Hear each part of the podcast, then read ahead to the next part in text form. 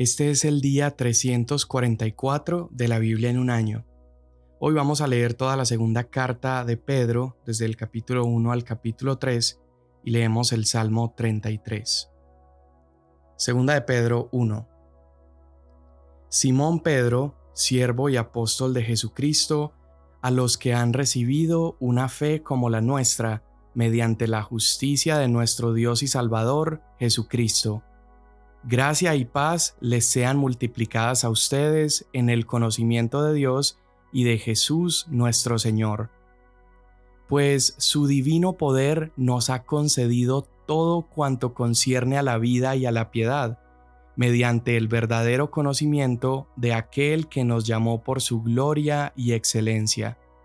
Por ellas, Él nos ha concedido sus preciosas y maravillosas promesas, a fin de que ustedes lleguen a ser partícipes de la naturaleza divina, habiendo escapado de la corrupción que hay en el mundo por causa de los malos deseos.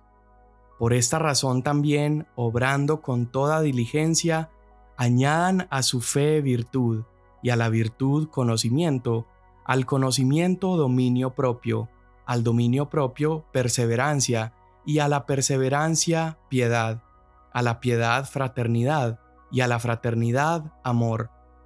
Pues estas virtudes, al estar en ustedes y al abundar, no los dejarán ociosos ni estériles en el verdadero conocimiento de nuestro Señor Jesucristo, porque el que carece de estas virtudes es ciego o corto de vista, habiendo olvidado la purificación de sus pecados pasados. Así que, hermanos, sean cada vez más diligentes para hacer firme su llamado y elección de parte de Dios, porque mientras hagan estas cosas, nunca caerán, pues de esta manera les será concedida ampliamente la entrada al reino eterno de nuestro Señor y Salvador Jesucristo. Por tanto, siempre estaré listo para recordarles estas cosas, aunque ustedes ya las saben y han sido confirmados en la verdad que está presente en ustedes. También considero justo, mientras esté en este cuerpo, estimularlos recordándoles estas cosas, sabiendo que mi separación del cuerpo terrenal es inminente, tal como me lo ha declarado nuestro Señor Jesucristo. Además, yo procuraré con diligencia que en todo tiempo, después de mi partida, ustedes puedan recordar estas cosas. Porque cuando les dimos a conocer el poder y la venida de nuestro Señor Jesucristo, no seguimos fábulas ingeniosamente inventadas, sino que fuimos testigos oculares de su majestad. Pues, cuando Él recibió honor y gloria de Dios Padre, la majestuosa gloria le hizo esta declaración. Este es mi Hijo amado, en quien me he complacido. Nosotros mismos escuchamos esta declaración hecha desde el cielo cuando estábamos con Él en el Monte Santo. Y así tenemos la palabra profética más segura, a la cual ustedes hacen bien en prestar atención como a una lámpara que brilla en el lugar oscuro hasta que el día despunte y el lucero de la mañana aparezca en sus corazones. Pero ante todo sepan esto, que ninguna profecía de la Escritura es asunto de interpretación personal, pues ninguna profecía fue dada jamás por un acto de voluntad humana, sino que hombres inspirados por el Espíritu Santo hablaron de parte de Dios. Pero se levantaron falsos profetas entre el pueblo, así como habrá también falsos maestros entre ustedes, los cuales encubiertamente introducirán herejías destructoras, negando incluso al Señor que los compró, trayendo sobre sí una destrucción repentina. Muchos seguirán su sensualidad, y por causa de ellos el camino de la verdad será blasfemado. En su avaricia los explotarán con palabras falsas. El juicio de ellos desde hace mucho tiempo no está ocioso, ni su perdición dormida.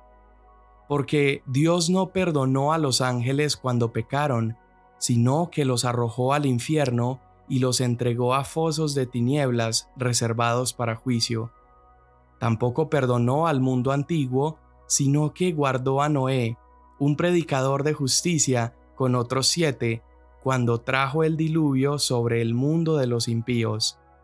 También condenó a la destrucción las ciudades de Sodoma y Gomorra, reduciéndolas a cenizas, poniéndolas de ejemplo para los que habrían de vivir impíamente después. Además, rescató al justo Lot, abrumado por la conducta sensual de hombres libertinos, porque ese justo, por lo que veía y oía mientras vivía entre ellos, diariamente sentía su alma justa atormentada por las iniquidades de ellos. El Señor pues sabe rescatar de tentación a los piadosos y reservar a los injustos bajo castigo para el día del juicio, especialmente a los que andan tras la carne en sus deseos corrompidos y desprecian la autoridad. Atrevidos y obstinados, no tiemblan cuando blasfeman de las majestades angélicas, cuando los ángeles, que son mayores en fuerza y en potencia, no pronuncian juicio injurioso contra ellos delante del Señor. Pero estos, como animales irracionales, nacidos como criaturas de instinto para ser capturados y destruidos, blasfemando de lo que ignoran, serán también destruidos con la destrucción de esas criaturas, sufriendo el mal como pago de su iniquidad. Cuentan por deleite andar en placeres disolutos durante el día, son manchas e inmundicias, deleitándose en sus engaños mientras banquetean con ustedes. Tienen los ojos llenos de adulterio y nunca cesan de pecar. Seducen a las almas inestables, tienen un corazón ejercitado en la avaricia, son hijos de maldición. Abandonando el camino recto, se han extraviado, siguiendo el camino de Balaam, el hijo de Beor, quien amó el pago de la iniquidad pero fue reprendido por su transgresión, pues una muda bestia de carga, hablando con voz humana, reprimió la locura del profeta. Estos son manantiales sin agua, bruma impulsada por una tormenta, para quienes está reservada la oscuridad de las tinieblas, pues hablando con arrogancia y vanidad, seducen mediante deseos carnales, por sensualidad, a los que hace poco escaparon de los que viven en el error. Les prometen libertad, mientras que ellos mismos son esclavos de la corrupción, pues uno es esclavo de aquello que lo ha vencido. Porque si después de haber escapado de las contaminaciones del mundo por el conocimiento de nuestro Señor y Salvador Jesucristo, de nuevo son enredados en ellas y vencidos, su condición postrera viene a ser peor que la primera, pues hubiera sido mejor para ellos no haber conocido el camino de la justicia que habiéndolo conocido, apartarse del santo mandamiento que les fue dado. Les ha sucedido a ellos según el proverbio verdadero. El perro vuelve a su propio vómito, y la puerca lavada vuelve a revolcarse en el cieno. Amados, esta es ya la segunda carta que les escribo en las cuales como recordatorio despierto en ustedes su sincero entendimiento, para que recuerden las palabras dichas de antemano por los santos profetas y el mandamiento del Señor y Salvador declarado por los apóstoles de ustedes.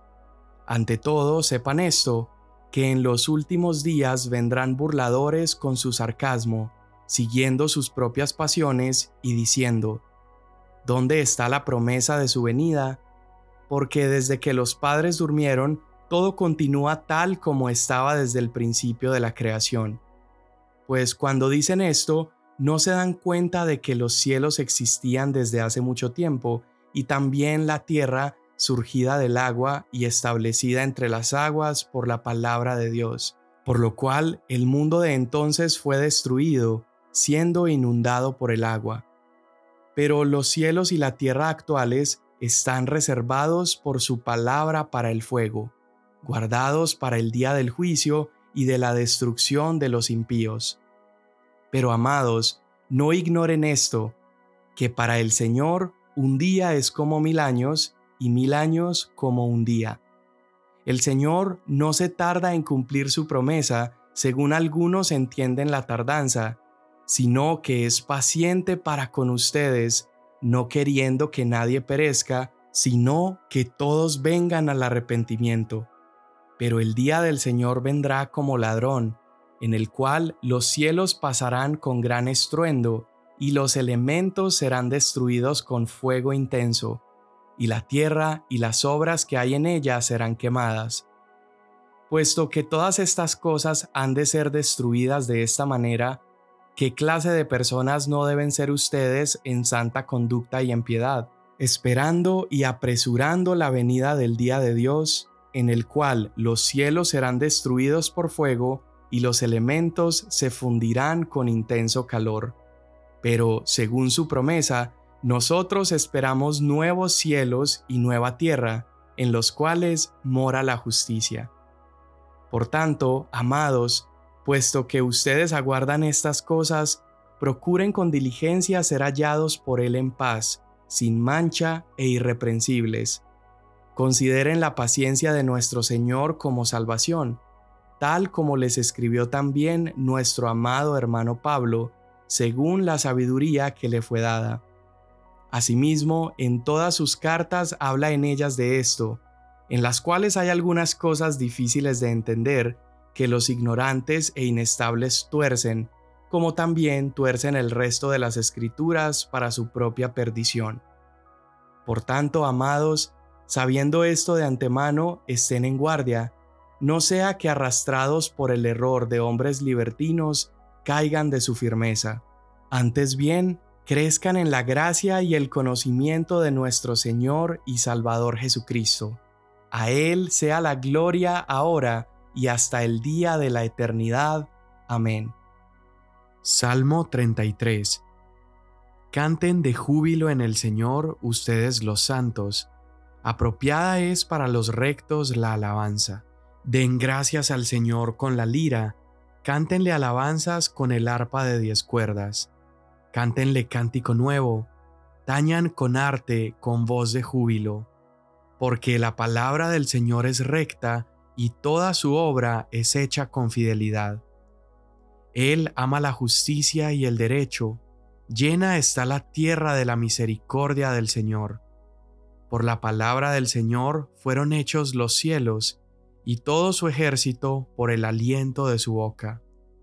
Él junta las aguas del mar como un montón, pone en almacenes los abismos. Tema al Señor toda la tierra, tiemblen en su presencia todos los habitantes del mundo. Porque Él habló y fue hecho, Él mandó y todo se confirmó. El Señor hace nulo el consejo de las naciones, frustra los designios de los pueblos. El consejo del Señor permanece para siempre, los designios de su corazón de generación en generación. Bienaventurada la nación cuyo Dios es el Señor, el pueblo que Él ha escogido como su herencia. El Señor mira desde los cielos, Él ve a todos los hijos de los hombres, desde el lugar de su morada, Él observa a todos los habitantes de la tierra. Él es el que modela el corazón de cada uno de ellos. Él es el que entiende todas las obras de ellos. El rey no se salva por gran ejército, ni es librado el valiente por la mucha fuerza. Falsa esperanza de victoria es el caballo, ni con su mucha fuerza puede librar.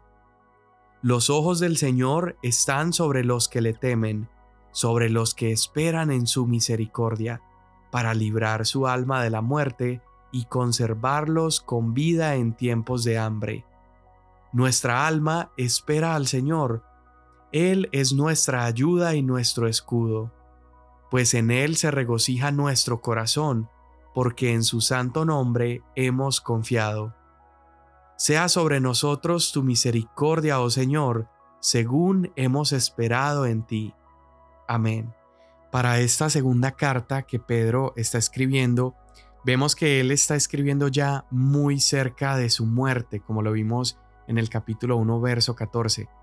Entonces, podríamos acercarnos a esta carta viéndola como las últimas palabras, como el último sermón tal vez de uno de los tres hombres más cercanos a Jesús, Y por eso es que vemos que solamente estos tres capítulos están absolutamente cargados de verdad, de belleza, de realidad. Y Pedro comienza en el versículo 1 diciendo que Jesucristo es nuestro Dios y nuestro Salvador. Y yo quiero que consideres lo importante que es esto. Aún el día de hoy y en los tiempos de la iglesia primitiva, mucha gente argumentaba que la deidad de Jesús no era algo explícito, que Jesús nunca dijo por su propia cuenta que Él era Dios. Hoy hay muchas personas que argumentan que la Biblia no es explícita acerca de Jesús como Dios, pero aquí estamos viendo a Pedro, un hombre que caminó tan de cerca con Jesús, decir que Jesucristo es su Dios y su Salvador. Él no dice que Jesús es meramente un maestro moral, Jesús no es meramente un ejemplo a seguir. No, él dice Jesucristo, nuestro Dios y Salvador. Y el punto que precisamente Pedro quiere dejar claro en esta última carta o en este último sermón es que Jesús ha utilizado su poder divino, porque Él es Dios, ha utilizado ese poder para otorgarnos a nosotros todo lo que necesitamos para vivir una vida piadosa o una vida en fidelidad a su llamado. Y esa vida piadosa se logra únicamente mediante el conocimiento de Jesús. Y ese conocimiento logra en nosotros algo precioso y no es solamente saber que Jesús es nuestro Dios y nuestro Salvador, no es solamente conocer hechos acerca de Jesús, sino que conocerle más a Él es también participar en la naturaleza divina de Dios.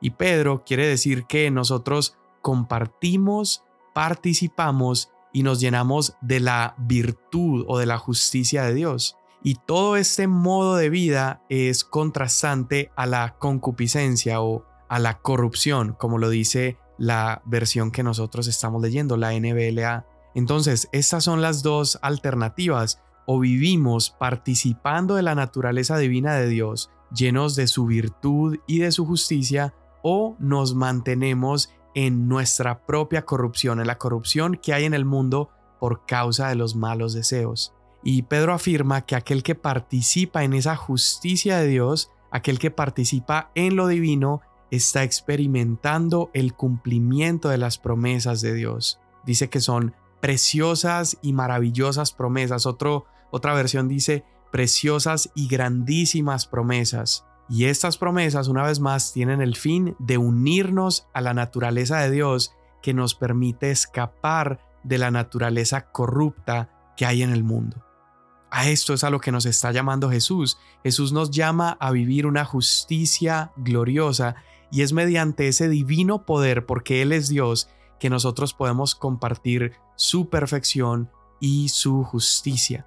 Ahora es interesante que cuando menciona que podemos escapar de la corrupción que hay en el mundo, es como si lo mencionara como un evento, como si de un momento a otro podemos escapar, pero a la vez vemos que también es como si fuera un proceso. Es decir, Jesús nos salva a nosotros por fe, pero también vemos a un Pedro que invita a la iglesia a esforzarse al máximo por añadir virtud a la fidelidad, por añadir sabiduría, añadir afecto, lealtad, amor. Entonces, claro que sí, somos salvados por fe, pero en respuesta a esa salvación, nosotros deberíamos buscar incorporar cada vez más esta sabiduría de Dios, esta fidelidad, amor, diligencia, conocimiento, dominio propio.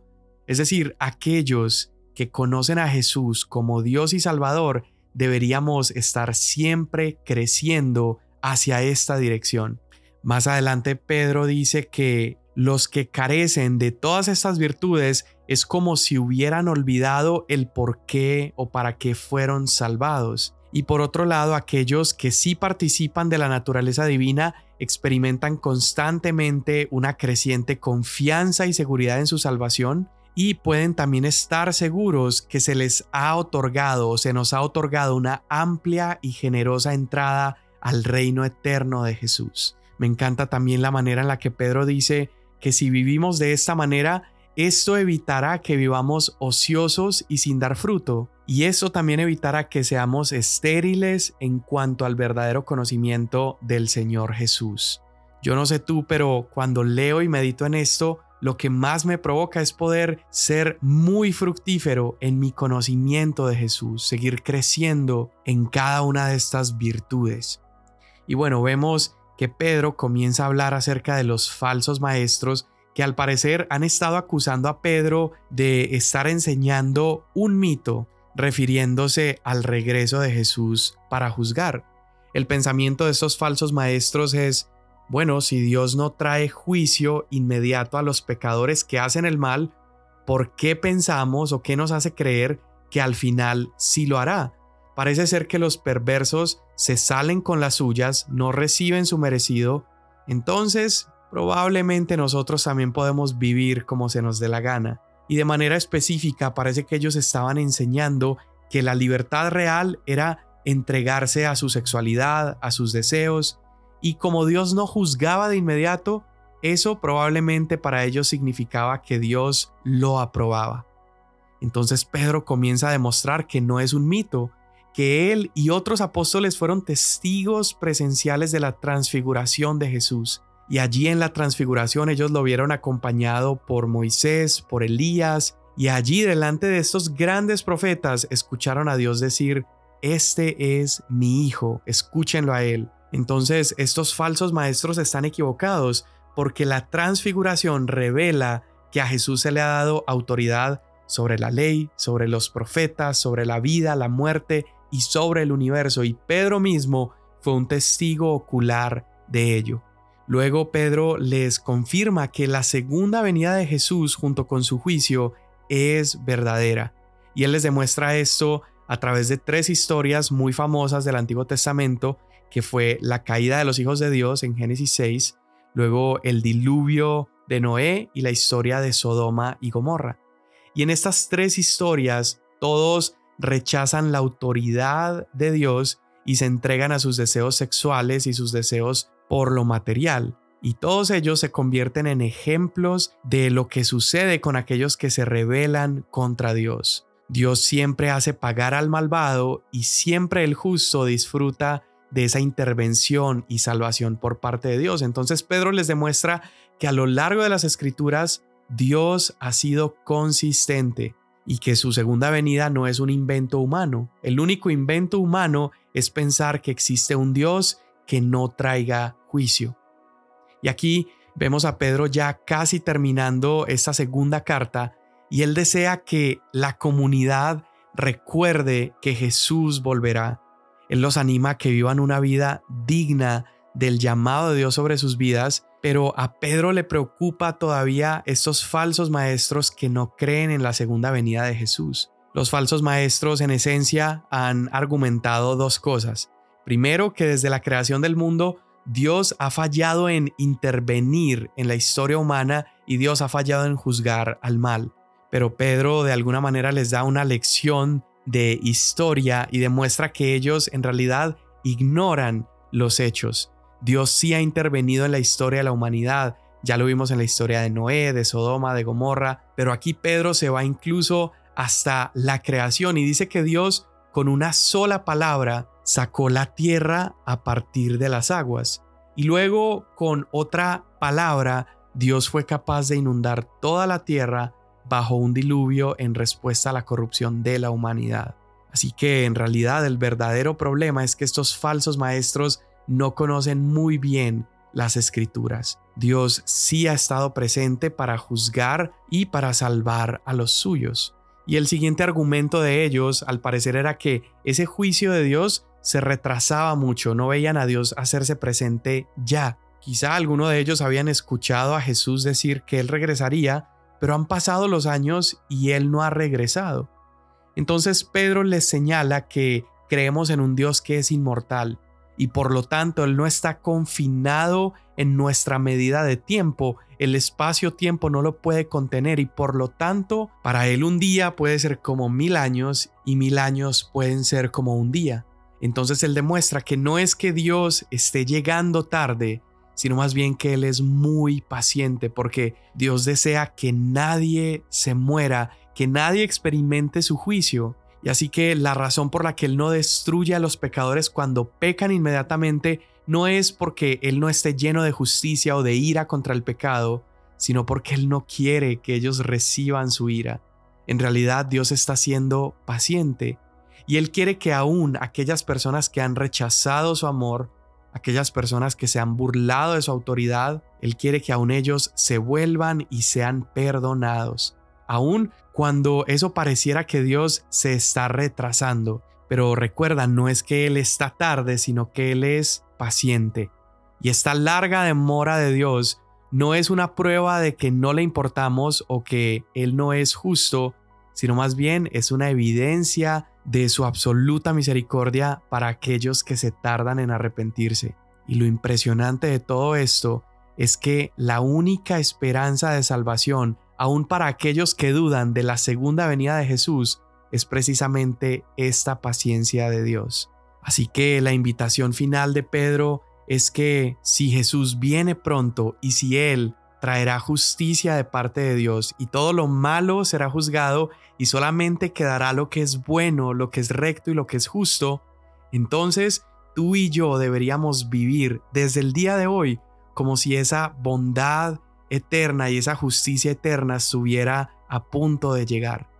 Nosotros deberíamos vivir vidas que están marcadas por la justicia, vidas que se parecen al cielo, que se parecen a Jesús. Entonces, aun si es un hecho ese regreso de Cristo con toda su justicia, también es un hecho nuestra seguridad de salvación.